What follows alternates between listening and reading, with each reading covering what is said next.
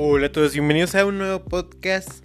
Hoy voy a estar hablando de un nuevo tema, en esta ocasión, tema de la escala de Braden, en el cual es una valoración, la movilización del paciente. Es una subescala, se puede conocer así como la escala de Norton que hemos estado viendo anteriormente, que pues nos dimos cuenta cómo se valoran los sitios de presión. Sin embargo, esto se conoce como una subescala.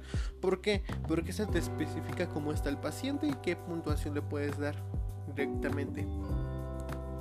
Entonces, la escala de Braden ha sido diseñada con tal de ver si el paciente se moviliza o está encamado o tiene un riesgo máximo potencial o sin riesgo aparente de un paciente en el cual puede presentar una escala de Norton alta o una escala de Norton mediano riesgo, ¿vale? Vamos a iniciar con percepción sensorial. Esta escala es muy sencilla porque si la buscan en internet van a encontrar mucho la escala de Norton. Por lo mismo que les digo que es una se puede conocer como una subescala. Sin embargo, esta inicia con percepción sensorial. Esta escala avala pues cuatro puntos eh, del 1 al 4 y son igual que la escala eh, son seis apartados en el cual pues cada apartado va a tener un objetivo como tal. En el primer apartado habla de la percepción sensorial. El punto 1 es completamente limitada. 2 punto 2 muy limitada. Punto 3 ligeramente limitada. Y punto 4 sin limitación. El segundo apartado es la exposición a la humedad. Aquí debemos acordarnos lo que es la escala de Norton, en el cual nos hablaba sobre el riesgo de úlceras por presión, en el cual es punto 1 siempre húmeda, punto 2 a menudo húmeda, punto 3 ocasionalmente húmeda, punto 4 raramente húmeda. Actividad física y deambulación como apartado 3, en el cual vamos a estar hablando de un un punto es encamado, dos puntos en silla, tres puntos deambula ocasionalmente y cuatro puntos pues deambula libremente, ¿no? Frecuentemente. Movilidad en cambios posturales es móvil, ¿por qué? Ahí debemos saber nosotros justificarlo. Punto 2, muy limitada. Punto 3, levemente limitada. Y punto 4, sin limitación. Nutrición, pues muy pobre, en los puritos huesos. 2. Probablemente inadecuada, comida chatarra. 3. Mm, plato del buen comer, adecuada.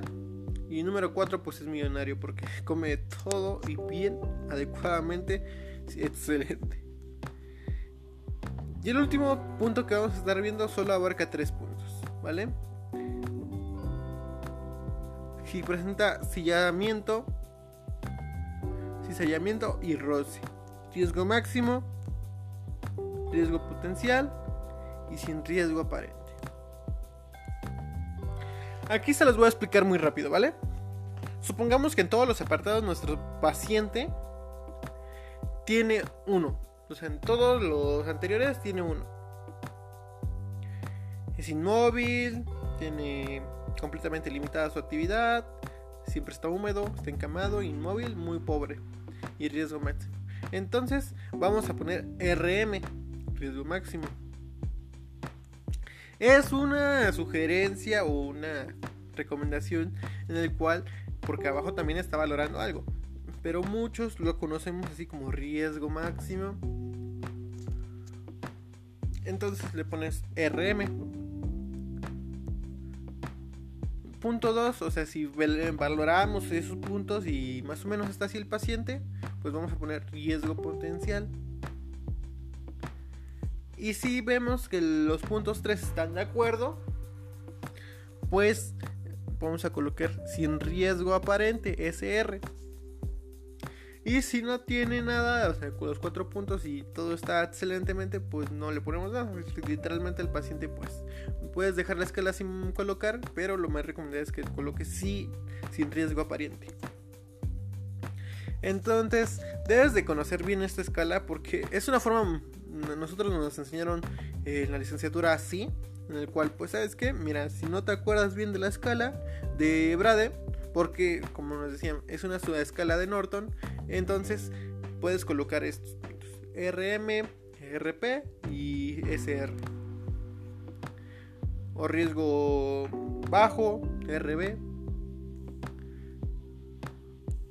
S sin riesgo, SR, RP y RM. ¿Vale? Entonces, si se dan cuenta, es una subcategoría que yo lo que haría es colocar esta escala de Braden y Norton juntas, o sea, unificar la escala y hacerla universal y pues vemos que ya tendríamos una nota más de valoración, ¿vale? Entonces, pues el día de hoy ha sido el tema muy corto. Y me gustó estar compartiendo otra vez contenido con ustedes. Voy a estar hablando de otra escala más adelante. Entonces espero que me acompañen. Así que nos vemos hasta un próximo podcast o un nuevo video en YouTube como enfermero propedéutico. Y ahí estaré subiendo también libros, ¿eh? Últimamente he estado subiendo libros de enfermería. Apenas subí el Nanda 2018-2020, ya completamente en español. Así que si quieren ir, pues vayan a buscar el canal de enfermero propedéutico. Aparece una chica, una enfermera animada. Y pues tenemos ya 136 suscriptores, ¿vale? Entonces ahí estaremos muy activos. Ya cumplimos casi un año y medio. Entonces pues vamos a estar ahí un poquito más de tiempo. Así que muchas gracias y nos vemos hasta un siguiente episodio. Adiós.